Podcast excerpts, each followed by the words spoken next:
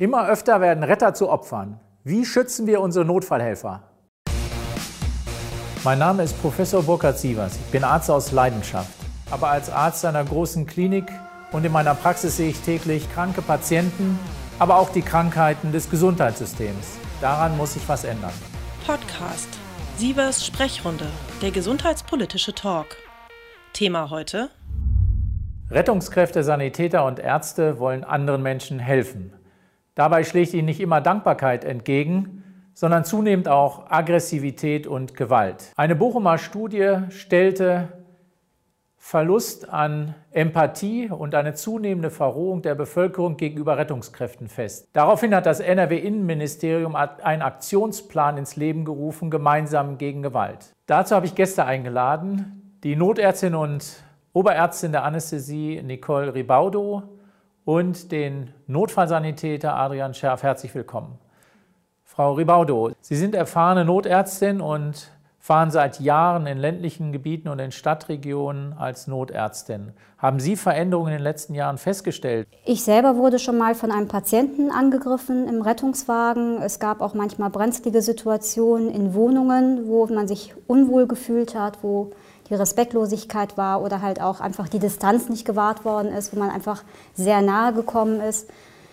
Ähm, eine Rettungsassistentin, Kollegin ist mal in der Wohnung eingeschlossen worden. Die ist halt rein durch die Tür und dahinter ist dann die Türe zugegangen. Ein anderer Kollege wurde mal im RTW gegen den Kopf getreten. Also es gibt schon Geschichten in meinem Umfeld, die das belegen könnten. Herr Scherf, haben Sie auch Erfahrungen in, in, in diesem Sinne? Ich bin zu einem Verkehrsunfall gerufen worden und während einer Behandlungsfahrt ist dann ein Patient, hat sich dann losgeschnallt und hat dann nach mir ausgetreten. Und dann musste auch ich die Polizei dann dazu hinzuziehen und mich auch selber wehren. Was macht das mit einem, wenn man sich Gewalt oder Aggressivität gegenüber sieht? Äh, man will ja eigentlich helfen und äh, erwartet vielleicht nicht unbedingt Dank, aber wäre dankbar, wenn Dank kommt. Äh, verändert das die Einstellung zum Beruf? Ähm, nicht zum Beruf. Es macht einen vorsichtig und tatsächlich nehme ich es tatsächlich persönlich. Also wenn mich jemand angeht, ähm, ich kann das schlecht abtun, ich nehme das persönlich und macht einen in der ersten Zeit danach erstmal sehr vorsichtig. Und man sollte immer vorsichtig sein, nicht irgendwo alleine reingehen, immer zusammenbleiben, um einfach solche Situationen zu verhindern. Wie ist das bei Ihnen, Herr Schärf? Sie sind ja als Notfallsanitäter häufig als erstes vor Ort, auch manchmal bevor der Notarzt überhaupt kommt. Ähm, ich gebe darauf acht, dass meinem Teamkollegen und mir selber nichts passiert vor Ort.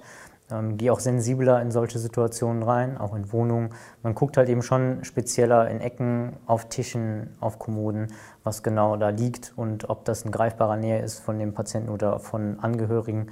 Äh, dass die auch da nicht auf uns losgehen. Man achtet auch darauf, dass letztendlich die Tür nicht ganz geschlossen ist, dass die offen bleibt, dass man immer einen direkten Rückzugsweg hat. Wie erklären Sie sich die zunehmende Aggressivität äh, Ihnen gegenüber, den Rettungskräften gegenüber? Ich glaube, dass tatsächlich diese Verrohung der Gesellschaft ähm, und der Verlust an Empathie, das, was beobachtet worden ist, dass das stimmt.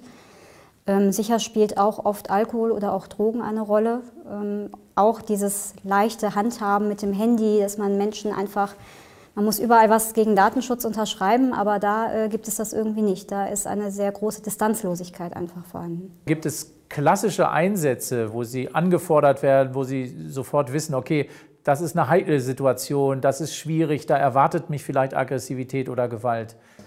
Das gibt es, ähm, zum Beispiel das Einsatzstichwort Zustand nach Schlägerei oder häusliche Gewalt, Einsätze mit der Polizei zusammen.